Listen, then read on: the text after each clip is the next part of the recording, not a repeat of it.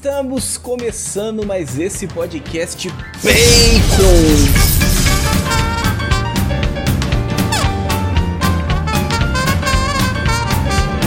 Tudo bem com você? Seja bem-vindo nesse episódio 57 do Bacon Podcast. E o meu nome é Lucas. E junto comigo estão os irmãos Monzambani, a Fernanda. E aí, gente, tudo bem? E também o Bruno. A gente vai falar aqui de vírus, então cuidado, presta atenção, já olha em volta se tá tudo bem por aí e presta atenção no nosso conteúdo. E a gente vai falar sobre um, uma coisa, na verdade, que vai um pouco além disso, né? E é por isso que nós estamos aqui com um convidado mega especial, Rubens. Rubens, seja bem-vindo ao Bacon. Apresente, né? Se apresente, apresente seu trabalho, suas redes sociais.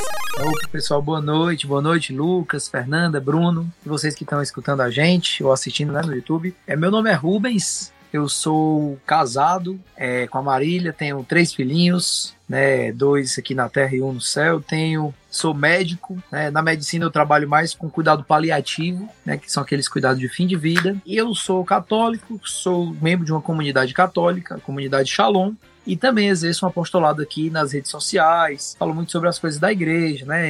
É, bioética, história da igreja, doutrina social da igreja, é uma miscelânea aí de, de coisas. Então, é, agradecer o convite do pessoal para a gente conversar um pouquinho hoje. Maravilha, Rubens, seja bem-vindo então, né, no Bacon.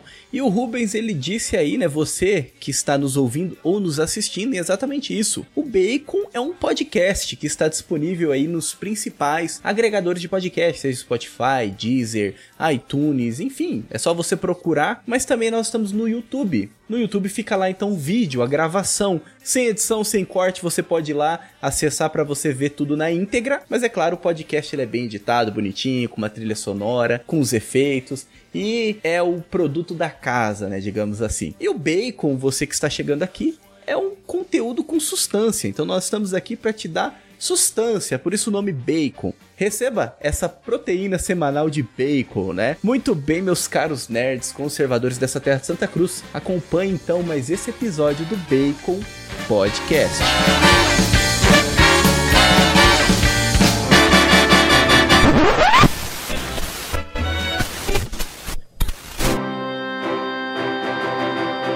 Bacon Podcast.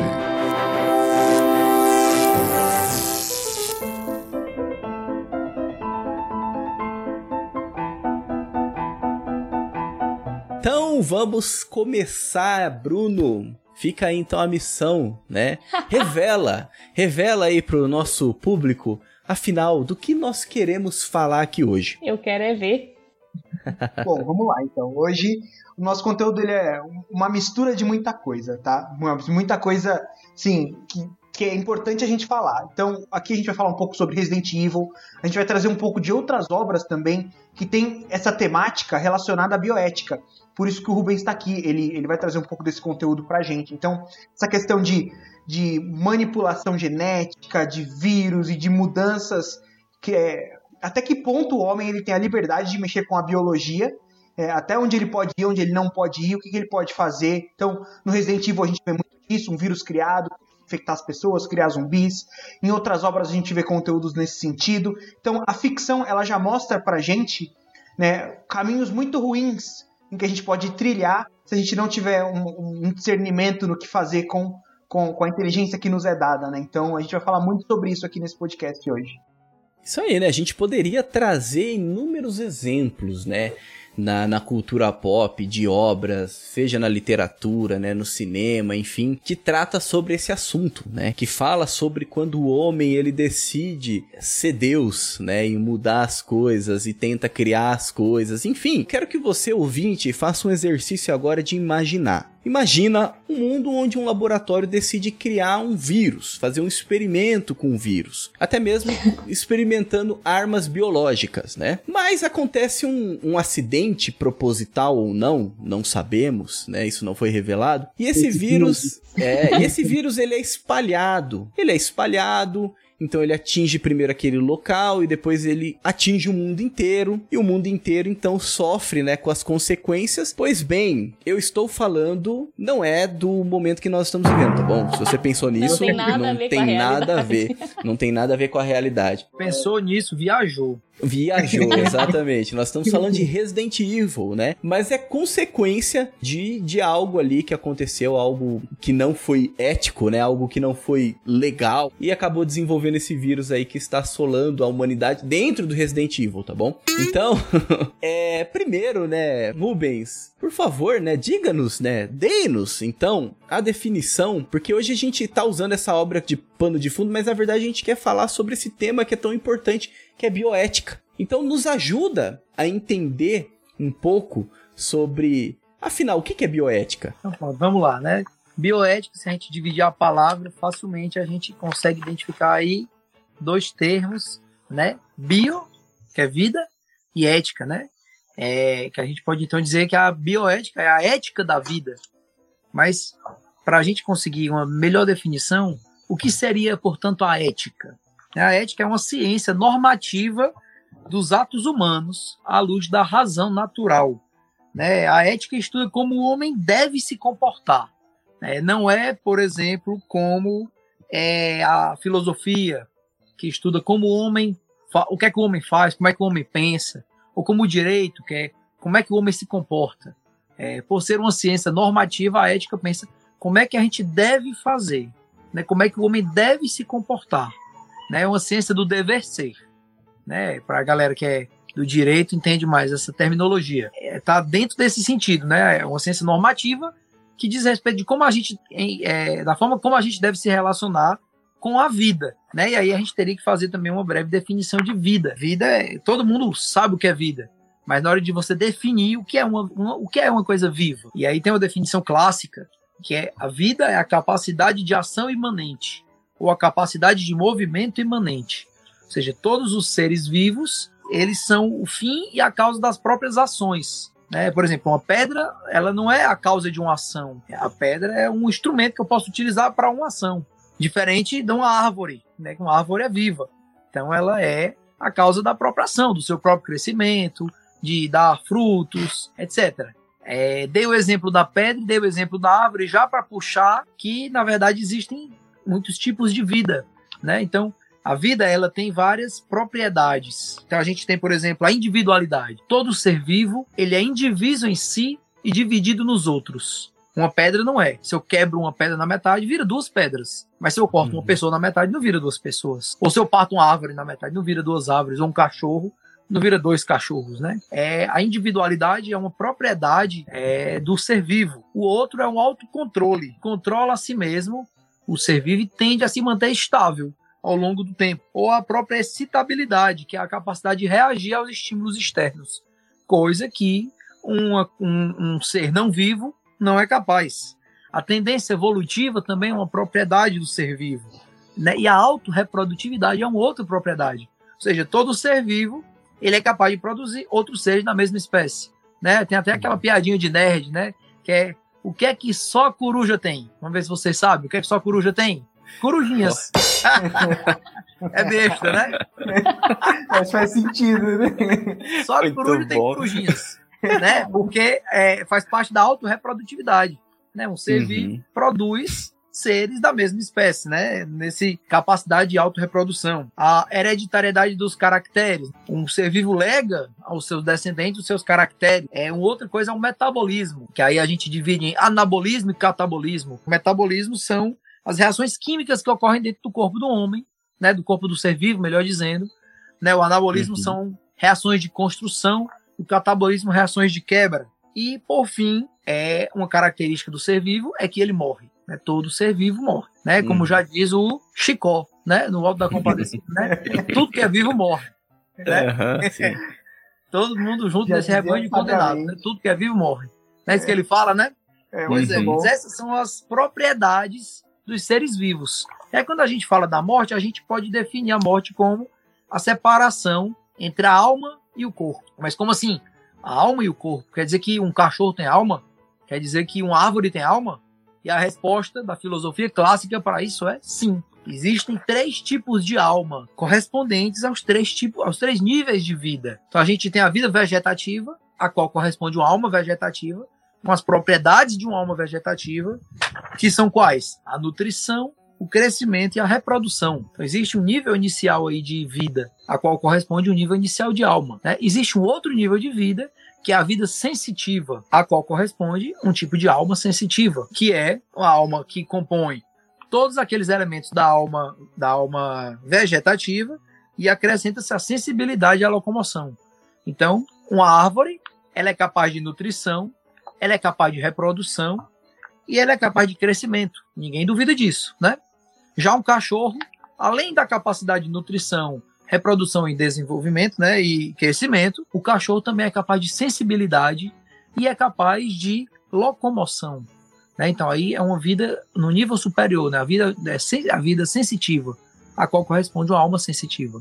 E em terceiro lugar, nós temos o nível alto, o nível máximo da vida, que é a vida racional, que é a vida intelectiva, e que corresponde a ela uma alma racional.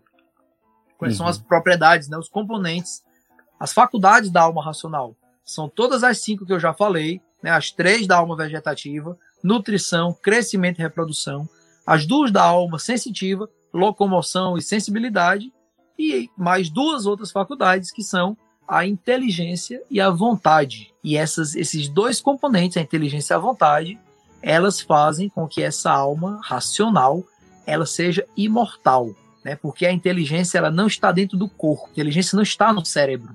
Né? Às vezes a gente associa erradamente a inteligência como estando dentro do cérebro não está, nem tampouco a vontade está no cérebro. Né? A gente, quando pega na, na Bíblia, né? quando, quando a Bíblia fala da vontade, a Bíblia usa uma, uma, uma, simbologia, né? que é cingir os rins, como se a vontade estivesse nos rins, né? aqui nessa uhum. região aqui. Mas também não está. Né? A vontade ela está na alma, assim como a inteligência. É por isso que quando o indivíduo morre, né, aquela alma se separa do corpo mas ela subsiste após a separação do, com o corpo, diferente da alma do cachorro e da alma de uma, de uma planta. Tem uma curiosidade, talvez a maioria de nós aqui, ou das pessoas que estão tá escutando a gente, não sabia que existe uma alma no cachorro, mas é uma alma mortal, né, uma alma sensitiva. Tampouco sabia que numa planta existe uma alma, uma alma vegetativa. Né? E nós, uhum. claro, é muito mais fácil a gente saber que o ser humano tem alma. Né? Nós não somos só corpo, nós não somos só matéria, né? nós temos uma alma que é uma alma racional, uma alma imortal. Intelectiva. Uhum. Intelectiva, exatamente. Porque ela é composta pela inteligência, né, ou a intelecção, e a volição, que é a vontade.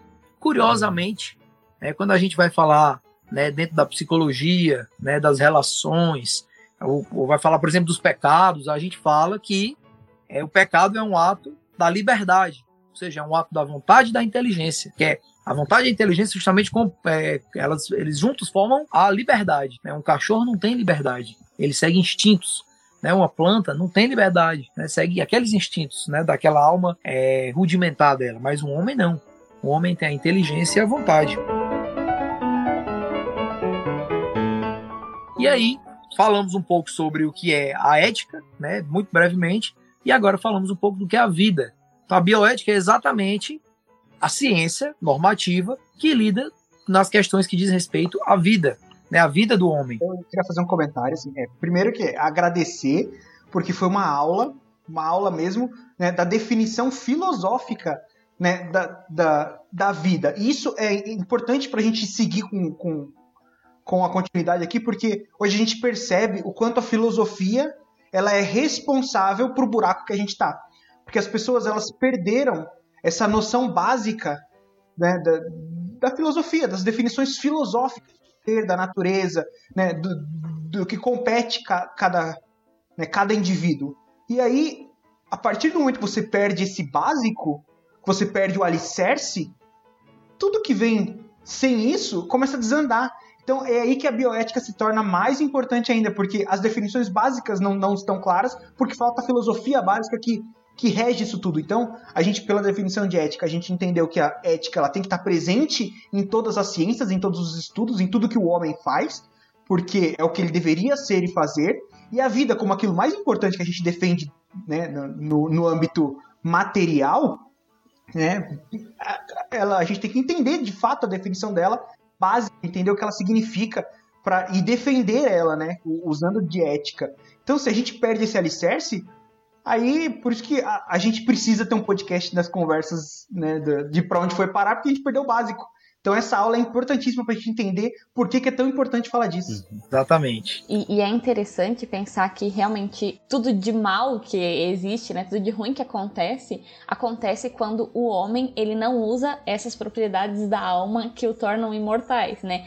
Que é a inteligência e a vontade. Então, pensando um pouquinho no pano de fundo do, do residente, né? É, qual que é o pano de fundo do residente? Eles são cientistas que, inicialmente, eles fazem experimentos para tentar curar é, doenças motoras, para tentar é, curar doenças, né? Ajudar na, na, na cura das pessoas, ajudar na, no tratamento, enfim.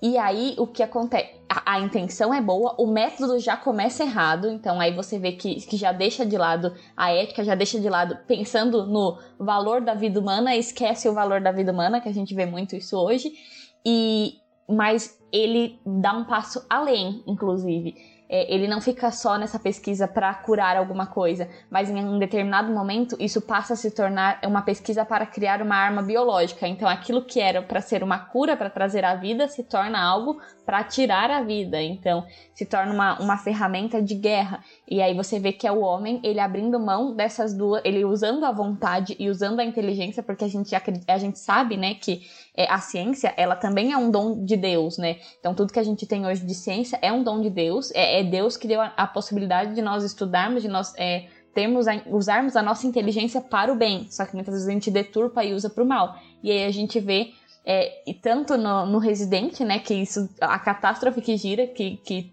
cria uma, um monte de zumbi que depois destrói a cidade, depois vai para o mundo e, e torna uma, uma proporção assim sem precedentes, mas a gente também consegue ver na vida real. Então, a gente consegue ver com diversas doenças e a gente consegue ver de uma forma muito simples com o aborto, né? O aborto eu acho que é, é quando eu penso em, em um homem usando a, a inteligência, a ciência e a vontade para o mal, eu não consigo não pensar no aborto, porque é, não existe nada mais precioso do que a, uma vida humana. E aí você usa da ciência, você usa da vontade humana para acabar com a vida humana, para dizer, e é pior, para justificar que aquilo não é uma vida. Então é, é, é, um buraco muito fundo quando o homem ele não usa é, essa, essa, essas propriedades da alma que o diferem dos animais. Ele se torna um animal e ele, ele acaba com a própria espécie, ele se torna a própria extinção, que é exatamente o que acontece no Resident, que acontece em The Walking Dead, em várias outros, outras histórias apocalípticas com zumbis, né?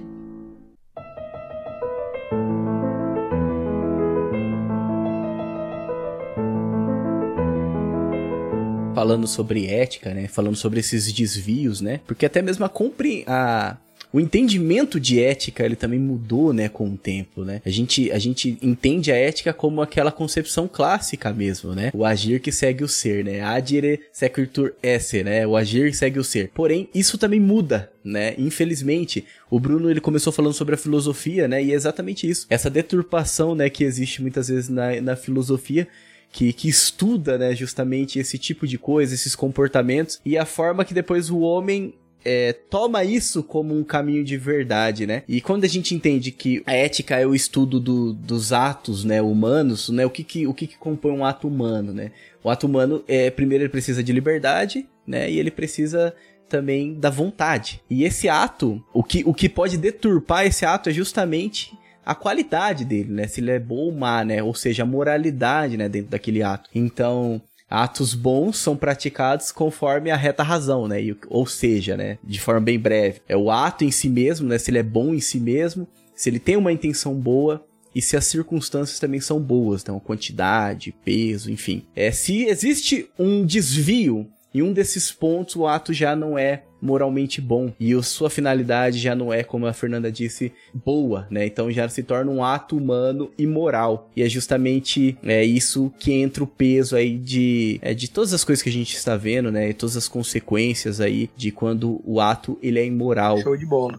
Puxando aí um pouquinho para isso que o Lucas estava falando, é exatamente a, a, o objeto de estudo da ética, né? No caso da bioética também, é exatamente a moralidade dos atos humanos. E aí a primeira coisa que é importante a gente diferenciar é o que é um ato humano, aquilo que não é um ato humano, mas a gente chama de atos do homem. Parece o um nome igual, né? O ato humano, o ato do homem, mas não é. é por definição, o ato humano é exatamente um ato realizado com, né, com a utilização da vontade e da inteligência, né, com o concurso da vontade e da inteligência. E um ato do homem, não. Por exemplo, é uma coisa que você faz dormindo, um sonâmbulo, uma coisa que um sonâmbulo faz, não pode ser considerado um ato humano. Então, a gente, eu não posso dizer que aquilo foi bom nem que foi mal, porque não é um ato humano. É um ato humano que pode ser bom ou mal. Por exemplo, um aborto é espontâneo, que uma mulher sofre. Não pode ser considerado um ato humano também. Né? Ou então, uhum. um ato instintivo também não pode ser considerado um ato humano. Um ato humano é aquilo que o homem faz com o concurso da vontade e da inteligência. E aí eu vou dar mais uma regrinha aqui que eu acho que os nerds vão gostar. Seguinte, é, tem as fontes da moralidade. Né? O Lucas até já citou aqui. É, as fontes da moralidade é que dizem se o ato é bom ou mal. Quais são as três fontes da moralidade? É o objeto da ação, é, são as intenções do agente, a finalidade do ato e as circunstâncias. Só que não se trata de uma soma, se trata de um produto. Então, imagina aí a equação. Moralidade é igual ao produto da, do objeto vezes a intenção vezes a circunstância. Então, qualquer uma dessas coisas, né, tanto o objeto como a intenção como as circunstâncias, se for bom, você bota o número 1, um, que é bom. Se for ruim, você bota o zero. Então, para o produto ser bom, ou seja, ser um, tem que ser bom o objeto, tem que ser boas as circunstâncias e tem que ser boas e tem que ser boa a intenção, né? O objeto, a intenção e as circunstâncias. Se um dos uhum. três for mal, for zero, logicamente o produto vai dar zero. Não é assim? Uhum. Então, é uma maneira matemática da gente entender a moralidade dos atos. Muito bom mesmo. É, muito bom. é, mas é interessante porque, porque às vezes a gente pensa que é, as circunstâncias elas modificam a natureza do ato, né? Por exemplo, ah, uhum. eu matei uma pessoa, mas eu matei porque eu tava def... porque eu tava querendo vingar. Obedecendo. Assim, obedecendo ordem eu nem digo muito não, porque se você não fez com, com a livre vontade, né? Você fez, sei lá, mas a circunstância ela não muda a natureza do ato. Eu fiz sob pressão, por exemplo, uma pessoa mandou fazer, eu fiz sob pressão. Né? Isso é uma circunstância. A circunstância pode até atenuar, mas não vai, de forma nenhuma, mudar a natureza do ato. Se o ato é mau, nenhuma circunstância vai justificá-lo ou fazê-lo ficar bom, né? E se um ato é bom, mas foi feito com a intenção má, por exemplo, eu vou dar esmola para os pobres, mas vou dar porque tem muita gente olhando aqui e vão achar que eu sou bonzão, né? Então, a, o meu ato, o objeto, é dar esmola, show de bola. Um, mas a minha intenção, aparecer, má. Então, o ato já não é bom. O pobre adorou a esmola, gostou demais, mas o meu ato foi mal, né? Tem até uma história muito legal que é o seguinte: tinha, chegou um viajante e tinha três caras lá numa construção construindo uma igreja.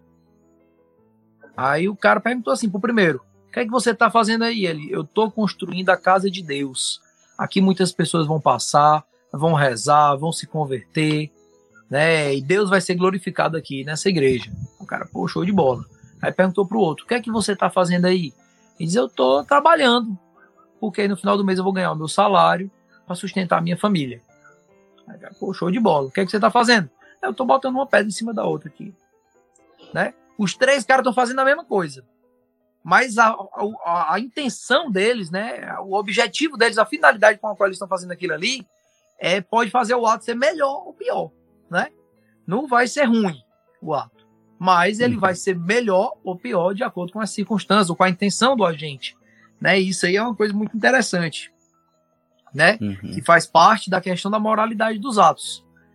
Então, falando um pouco das circunstâncias. Quais são as circunstâncias de um ato? Né? Pode ser o quem, né? quem foi que praticou aquele ato, né? o que, é outro, uma outra circunstância, o onde, por exemplo, pecar contra a castidade é um pecado? É, mas for dentro da igreja, pior ainda. Né? Uhum. Então, é o onde também, né, com auxílio do que, é uma outra circunstância. Né? De que modo, né? Eu, por exemplo, eu eu matei uma pessoa, eu matei estrangulando, torturando, é pior ainda, né? É, um outro exemplo aqui, eu matei uma pessoa. Quem? Matei minha mãe. É pior. Matei meu filho. Pior ainda, né? Tá, o, o quem, né, ele também é uma circunstância muito interessante. E o quando também é uma circunstância. Então, essas são as circunstâncias que a gente deve analisar quando a gente vai analisar a moralidade de um ato. Tem até umas, umas coisas interessantes, por exemplo, o que é um ato intrinsecamente mal? É um ato que vai contra a lei natural. Né? Todo ato que vai contra a lei natural é um ato intrinsecamente mal. Né? E aí daria para a gente falar que um horror, mas Senão a gente acaba o tempo e não fala nada. Mas é bom que deixa a galera curiosa para ir pesquisar, para procurar, para se aprofundar também um Pronto, pouco mais. Perfeitamente. e para um pod próximo podcast também. Também, dá margem para mais conteúdo. Mais. Exatamente. É verdade.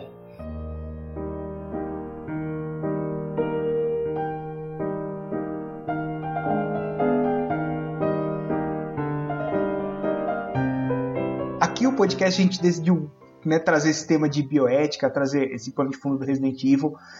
Mas eu, eu ao meu ver, eu entendo que a gente está trazendo algo muito mais amplo. Aqui a gente está falando de ética de uma forma tão ampla e tão filosófica que isso não se aplica só à bioética, isso se aplica ao dia a dia. Esses uhum. exemplos das circunstâncias, do que agrava, do que não agrava. E isso é importantíssimo até num momento de confissão. Você vai se preparar para uma confissão? Quantas vezes o pecado aconteceu? Quais os agravantes desse pecado? Sim. Então, isso funciona pro dia a dia, assim, pensar dessa forma, ela é, é ela é ótima para qualquer circunstância da vida, para qualquer é, qualquer atividade que você vai fazer, então seja no seu dia a dia do trabalho, se você trabalha com bioética ou não, isso vai ser útil para você na confissão, na, na, vivência de qualquer de qualquer é, com qualquer pessoa e de qualquer forma ela vai ser útil, né? Então isso, isso foi e, muito mais do que o esperado nesse sentido. E, e é interessante porque é, é um é um elemento que a gente pode olhar para nós mesmos. Então, é, não é pra gente usar para julgar o outro, né? Nossa, cara, ele tá. Nossa, que, que moral, que coisa errada. Que nem, o, que nem o lance da tatuagem, né? É, às vezes eu, eu sempre que eu abro caixinha de perguntas no meu Instagram, é, a, a galera me perguntar: tatuagem é pecado? E agora, depende da circunstância. Vou dar um exemplo aqui. Conheço um padre, é um, um frade, que ele fez uma tatuagem e aí ele contou pra gente.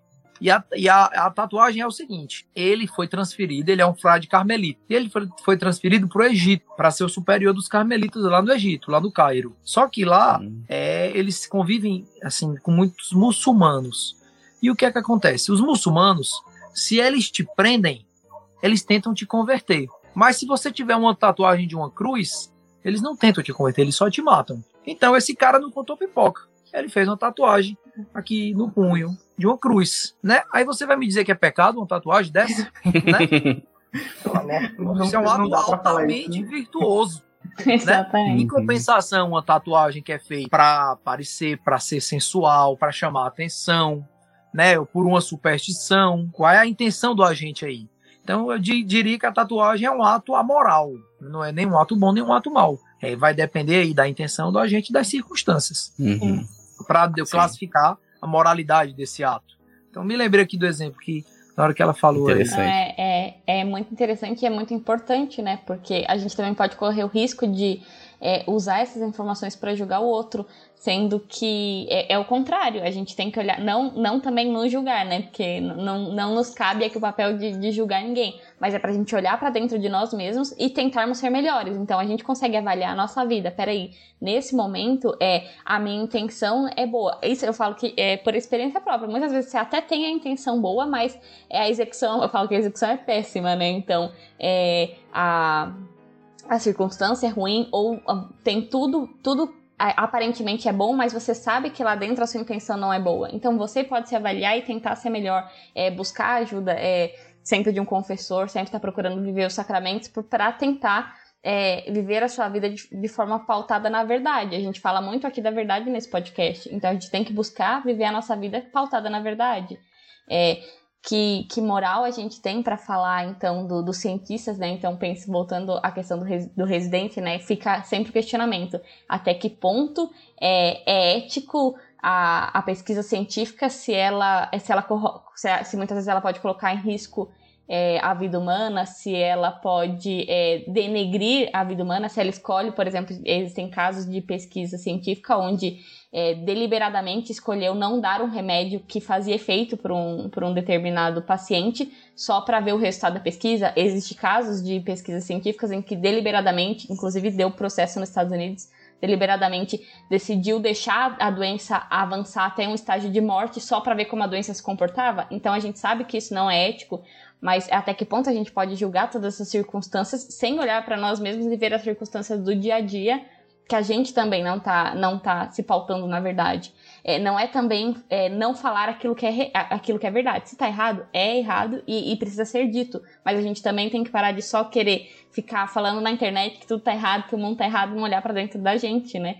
Porque é, é, um risco que se corre muito hoje. Ah, porque o governo tá errado, ah, porque isso tá errado, aquilo tá errado, porque o Covid, isso, aquilo. Mas a gente não olha para as nossas situações concretas em que a gente também não tá, não tá sendo moral, a gente também não tá é, se pautando pela verdade, né? Até mesmo porque existe aquela, aquela famosa, famosa história, né? Ah, os políticos são corruptos e nunca tem nenhum político que preste, etc, etc, etc. Mas aí se a gente para pra pensar de onde que eles vieram, eles vieram de Marte? Não, né? Eles vieram do nosso meio. Então se eles estão corruptos é porque é um reflexo da nossa sociedade, né? Infelizmente. A bioética, né? O objetivo da bioética é defender a vida, né? Então, assim, o fundamento maior da bioética é o direito à vida. E o uhum. direito à vida, ele se baseia na dignidade, né, do fato da pessoa ser uma pessoa, né, da dignidade da pessoa. Então, aí a gente precisaria é, utilizar mais uma definição filosófica aqui para dizer o que é uma pessoa. Pessoa. Uhum. Todo mundo sabe o que é uma pessoa, né? Você, eu falo pessoa, todo mundo imediatamente pensa numa pessoa, né? A gente não é como Ockham falou, né? É, a gente é, a gente consegue abstrair e pensar num, num modelo de pessoa. O que é uma pessoa? Uma pessoa é uma substância indivídua de natureza racional. Estiquei novamente. Né? O que uhum. é uma uhum. substância? Uma substância é aquilo que existe em si mesmo, diferente de um acidente. Por exemplo, um cachorro é uma substância, ele existe em si mesmo. A cor do cachorro é um acidente. O tamanho do cachorro é um acidente. O peso do cachorro só existe naquele cachorro é um acidente, né? Por exemplo, eu sou uma substância, né? A minha altura é um acidente, a cor do meu cabelo é um acidente, se eu tenho barba ou não é um acidente. Mas o acidente só existe porque existe a substância.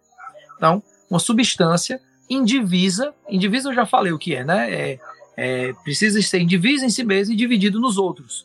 Né? A diferenciação entre mim e o ambiente que está ao meu redor, ela é óbvia. E a natureza racional também já falei o que é. Então é preciso entender o que é uma pessoa, né, que é a definição de Boécio, né, essa substância uhum. indivídua de natureza racional.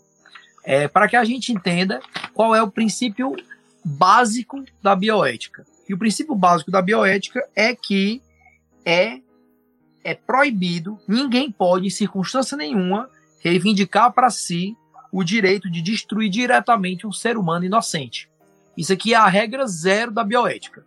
É proibido matar diretamente um ser humano inocente. Importante cada uma dessas palavras, porque cada uma delas tem um sentido e tem o seu oposto. É proibido matar diretamente um ser humano inocente. Essa é a definição de bioética. Ela está no catecismo, é no número 2258, que cita a Donum Vitae, né, número 5, que ela é a regra zero. Quer aprender só uma coisa de bioética? É isso. Daqui você tira tudo.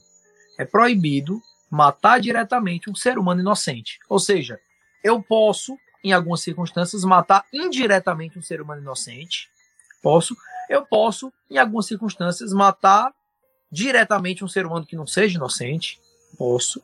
Eu posso matar aquilo que não é um ser humano. Não é contra a bioética matar um cachorro. Mas vai ser contra a bioética matar um bebezinho da barriga da mãe.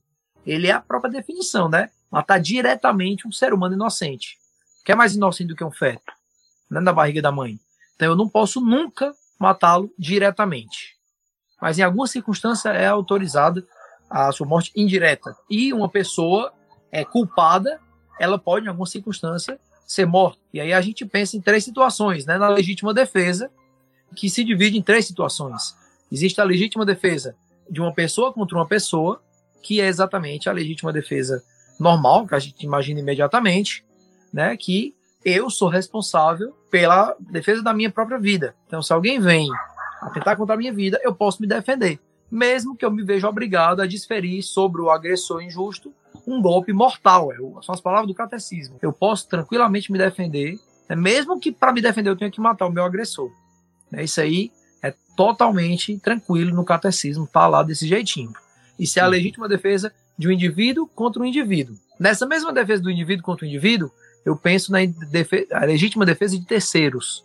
Por exemplo, está no catecismo também. Eu posso, para defender aquela sociedade que me é confiada, aquela parcela da sociedade que me é confiada, posso recorrer inclusive às armas. É isso que diz o catecismo da igreja. Então, por exemplo, quem é a parte da sociedade que me é confiada? Está é, tá ali dormindo, a minha esposa e os meus filhos. Né? Então, para defendê-los, eu posso recorrer mesmo às armas, se for necessário. É isso quem diz uhum. não sou eu e não é a opinião nossa aqui, é o catecismo da igreja que fala isso.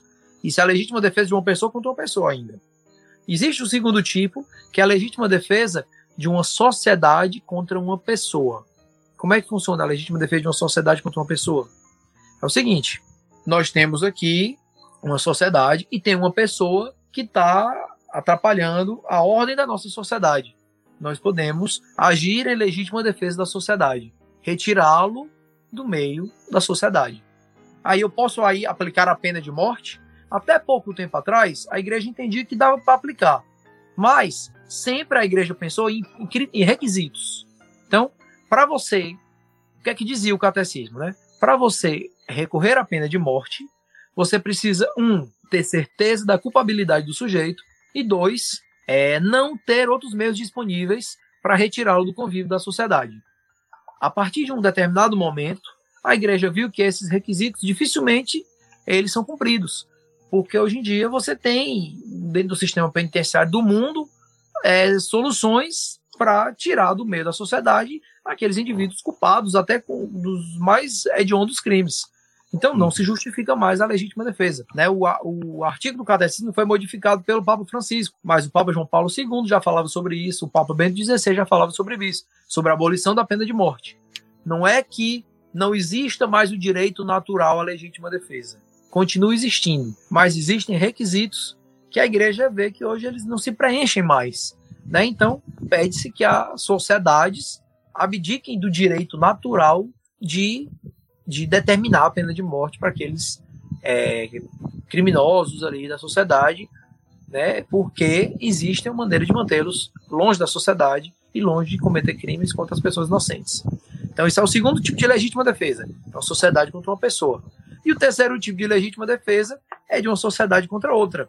É justamente aquilo que Santo Agostinho, Santo Tomás de Aquino chamavam de a guerra justa. Né? E o Papa Francisco, agora recentemente, disse que ele não aboliu a guerra justa. Ele disse que hoje em dia, por causa da, do alcance das armas nucleares, dificilmente se preencheriam os requisitos para a guerra justa. Não é que uhum. não se uhum. preenche mais. Ele já ele não deixou, ele não disse que não se preenche. Ele disse que dificilmente se preenche. Mas quais seriam esses requisitos? Primeiro, é preciso que se tenham esgotado todas as possibilidades é, de, solução daquele conflito sem utilização das armas. É preciso que haja uma chance certa de vitória, porque não adianta eu entrar numa guerra, por mais justa que ela seja, para perder. E é preciso que é, os danos causados sejam menores do que os danos que se pretendem evitar. Então, imagina aí uma possibilidade de uma guerra justa, com todos os critérios de guerra justa que existem, mas se do lado de lá o cara tem uma bomba atômica, ele solta a bomba e mata um milhão de pessoas. Então o dano causado é muito maior do que o dano que se pretendia evitar. É arma de destruição em massa, digamos assim. E, é interessante que com essas definições, tanto de guerra justa quanto de pena de morte, é, a gente consegue entender que elas, elas talvez não se apliquem à nossa sociedade atual neste tempo. Antigamente elas se aplicavam e pode ser que elas voltem a se aplicar, dependendo da organização social. Exato. Então, quando, quando existe um, uma abolição do Papa, ela é.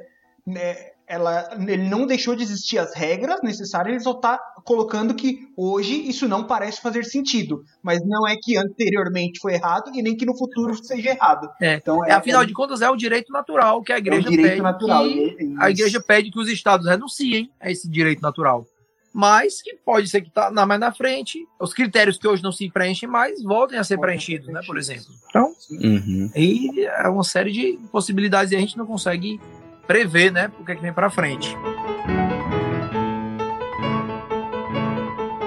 Imediatamente, assim, a bioética, a gente pensa nisso, né, a, a proibição de matar diretamente um ser humano inocente. A gente pensa também na questão do início do indivíduo humano. O indivíduo humano, ele começa na fecundação, né? Quando um óvulo da mulher se une ao espermatozoide do marido. Ou naquele mesmo momento Deus coloca a alma, né? Isso é uma coisa que a doutrina infalível da igreja já proclamou, que se chama animação imediata. Por exemplo, no tempo de Santo Tomás de Aquino, a igreja ainda não tinha se pronunciado sobre isso porque não havia ainda meios de entender como é que acontecia a fecundação. Então eles entendiam que a, que a animação ela podia ser imediata, ser depois de não sei quantos dias, de não sei quantas semanas, tinha até uma diferençazinha, né? A animação de um homem acontece depois de tantos dias, a da mulher depois de outros, outra quantidade de dias, né? E aí era uma questão muito mais filosófica do que mesmo física, né? Porque ninguém sabia, ou biológica, ninguém sabia como era, né? Hoje a gente já tem consciência de que na hora que o óvulo se junta com o espermatozoide, Deus coloca a alma na, na animação imediata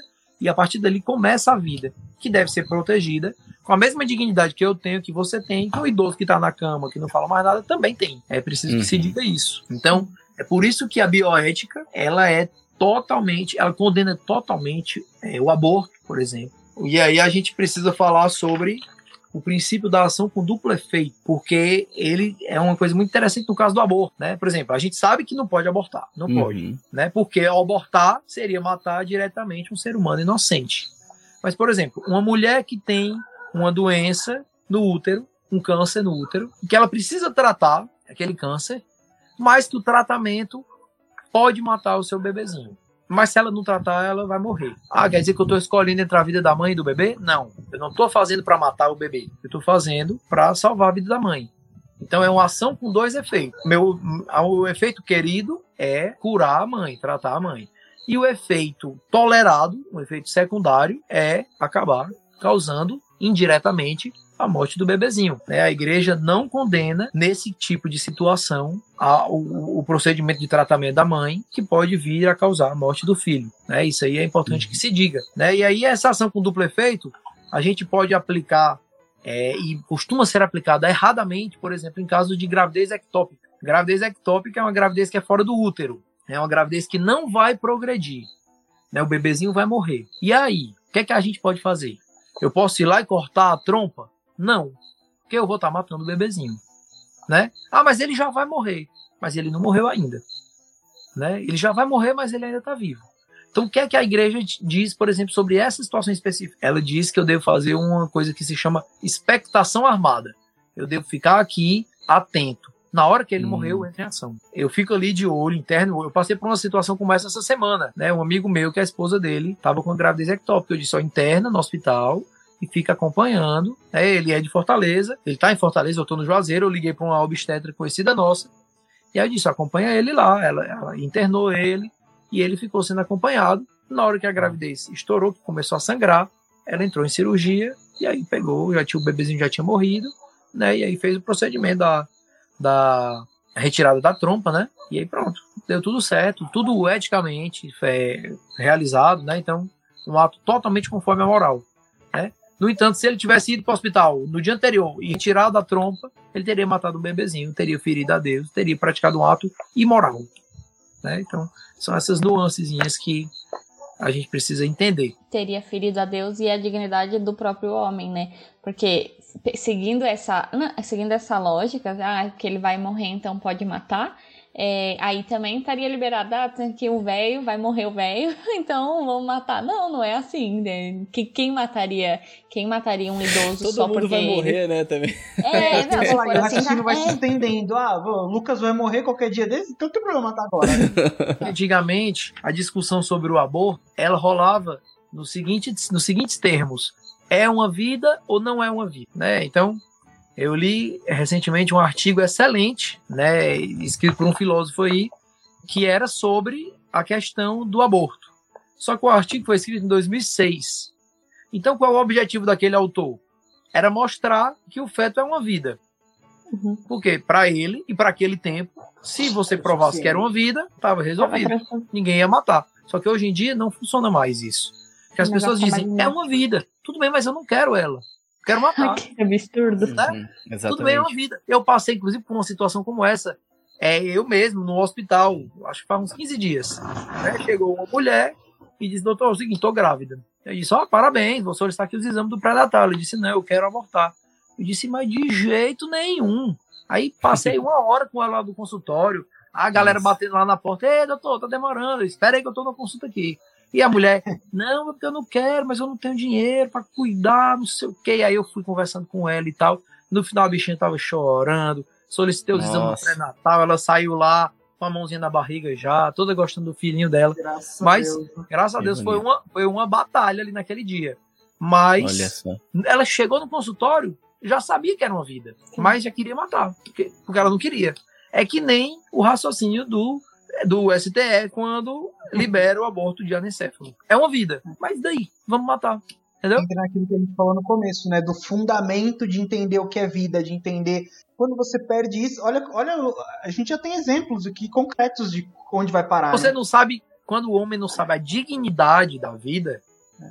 É, parece que tem vidas que valem mais, tem vidas que valem menos, né? A vida Sim. de um bebezinho com síndrome de Down parece que vale menos. Lá na Islândia, por exemplo, 100%, não nasce mais criança com síndrome de Down na Islândia, porque todos Uhum. são abortados. Parece que é uma vida que vale menos, né? Uhum. Quando não é.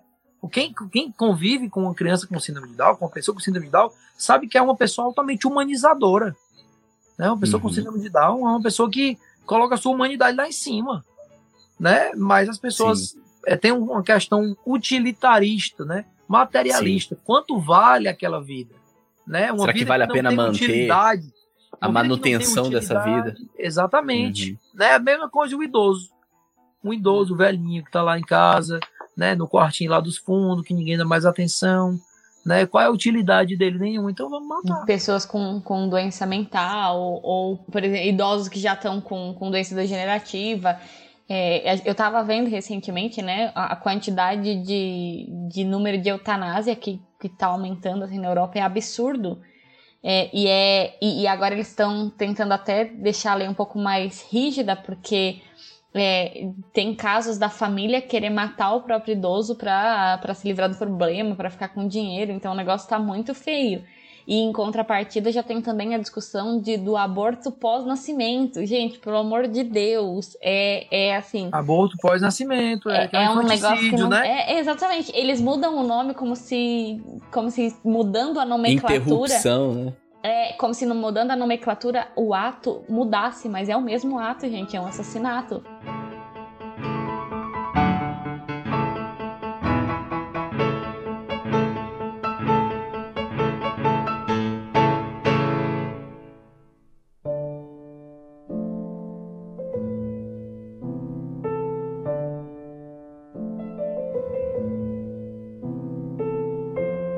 Eu li recentemente um livro de um escritor muito bom chamado Hélio Angotti Neto, que se chama A Morte da Medicina. Né? E, ele, e ele discute exatamente um artigo em que se propõe o aborto pós-nascimento. Né? Ele diz, primeiro, que aborto pós-nascimento não é aborto. Né? Para a medicina, aborto é a morte do feto até 20 semanas. Depois já não é aborto, né? é morte intrauterina. Inclusive, um bebê que morre na barriga da mãe depois de 20 semanas, é, ele já tem que ser é, tem, que, tem que ser feito um parto, é, tem que fazer uma autópsia para é, ver a causa da morte, né? E, e não, não, se chama mais de aborto, se chama de perda fetal avançada, né? Porque já uhum. tem vitalidade. Eles estenderam o nome aborto. Até depois do nascimento já. Quadragésima semana e aborto pós-nascimento é a maior loucura.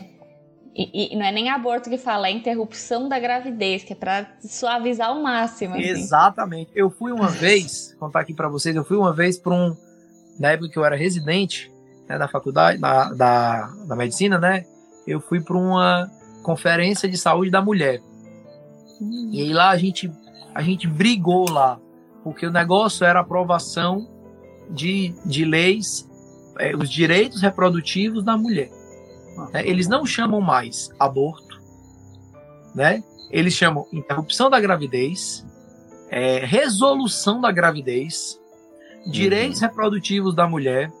Né? Tudo isso significa a mesma coisa. Tudo isso significa matar um bebezinho. Existe pró-vida, pró-direitos, né? Também. É, pró-escolha. Pró-escolha, É, isso. é isso pró-escolha. Pró-escolha. pelo Eu- amor de Deus, é. Eu, uma vez, eu também fui numa uma conferência da saúde da mulher da cidade de São Paulo, na época que eu era missionária. Meu, o negócio é. E, e não só isso, mas também a questão do, dos métodos con- contraceptivos. É- Era assim, basicamente não se falou em momento algum de saúde, só se falou de revolução sexual e de aborto. Revolução sexual e de aborto. Era só isso. Assim, Monotemático. nossa, e, e um tanto de coisa que, gente, São Paulo, cidade de São Paulo, a gente sabe como é a saúde lá, o que, que pre- precisa de absolutamente tudo. Mas a discussão era: precisa pôr camisinha feminina, porque só tem a camisinha masculina, precisa liberar o aborto, precisa é, dar anticoncepcional a rodo para as meninas. E só, só se tratava disso. Em momento algum se falou, por exemplo, da, da ideia do médico da família, em momento algum se falou da questão do exame de diabetes, que na época estava precisando muito. Em momento algum se falou de vacinação, nada, era só isso. E era, nossa, quase apanhamos. É, você falou sobre essa bioética ut- utilitarista, né? Até interessante pensar porque existe um movimento aí da filosofia moderna que, que está tirando cada vez mais a dignidade do ser humano, né? Onde não existe, é, o ser humano não é algo especial, né? Não, é, não existe sentido, né, no ser humano, não existe sentido em defender a vida, é, e tudo isso são pensamentos ali que, que você for ver, vem desde ali da década de 60, que foi se desenvolvendo cada vez mais, é justamente esse movimento em prol do desenvolvimento humano, em prol é, da, da, da defesa do, é, do ser humano, da defesa do mundo. Essa, essa mistura também é, desses movimentos também com uma, uma questão mais ambientalista, né? Onde você começa a dar mais valor às coisas e começa a diminuir o valor da vida humana em si, né? E você, ao ponto de você, então, justificar que sim, existe uma vida, mas eu vou matar. Que, de especial tem nisso? Sim, nasceu, é um bebê, tá, tá, tá saudável, inclusive, mas... O que, que importa? É só mais um. Tem gente demais no mundo, né? O, o ser humano é um vírus. Tem gente demais no mundo. É, Exato. Não, e, e só lembrando que a- a- os primeiros idealizadores de todo esse controle de natalidade, do- da- até do aborto, do incentivo do aborto, eram eugenistas, né? Eles eram racistas mais do que tudo, porque O Bernard a ideia Shaw, né?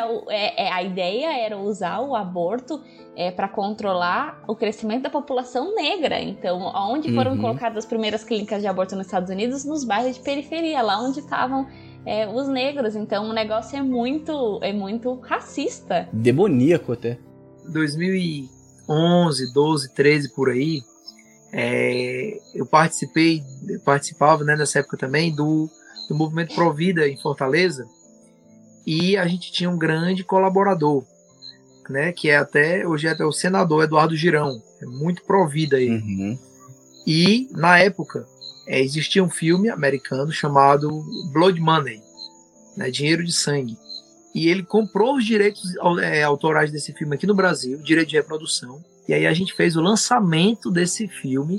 Né, eu deixo aqui a recomendação para vocês. Eu acho que ele hoje está no YouTube aí livre, né, Blood Money, que é justamente a história da legalização do aborto nos Estados Unidos, né? Como as clínicas de aborto estavam nos bairros é, dos negros, né? Dos bairros pobres, né? Como foram abortadas muito mais mulheres do que homens, né? Então, é, a indústria do aborto é uma indústria racista, uma indústria machista, né?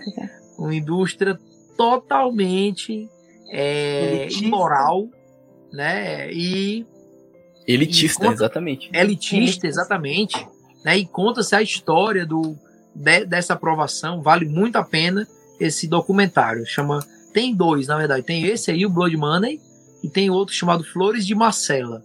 Os dois estão livres aí no YouTube. Vale a pena assistir esses documentários muito bons. Inclusive a uma das pessoas, a pessoa que tá lá na capa do, do Blood Money, né, que é uma mulher toda encostadinha assim, é a Camila. Um abraço aí pra Camila, amiga minha do Shalom. Ah, É legal. a modelo da foto lá da Blood Money. Sim. Muito bem. Então, galera, vocês gostaram aí? Quer ver continuação? Quer ver que a gente destrinchar um pouco mais esse tema? Já sabe, né? Deixa nos comentários, vai lá no direct, né? A gente não falou no começo, mas vai lá no arroba baconpodcastbr. Tanto o nosso perfil quanto também do doutor aí do Rubens também vai estar aqui na descrição, né? E também se tiver algum comentário, comenta lá no YouTube, se inscreve, deixa seu like também para ajudar a gente. O Bacon é um podcast, mas estamos no YouTube, então nos ajuda também a crescer nessa plataforma, né? Muito obrigado, viu, Rubens? É, Eu que agradeço assim... o convite, parabenizo vocês pelo podcast, excelente. Obrigado. Não, foi uma, uma, alegria pra gente, igual o Bruno falou, uma aula, uma aula assim de vários pontos, não somente sobre bioética, mas sobre ética em si, né? Sobre moral. Então, eu acho que é um conteúdo ali que dá para tirar muito proveito, né? Os ouvintes vão gostar muito. Então é isso. Agradeço você, nosso ouvinte, que nos acompanha até esse momento. Fique com Deus e que a força do bacon esteja com você.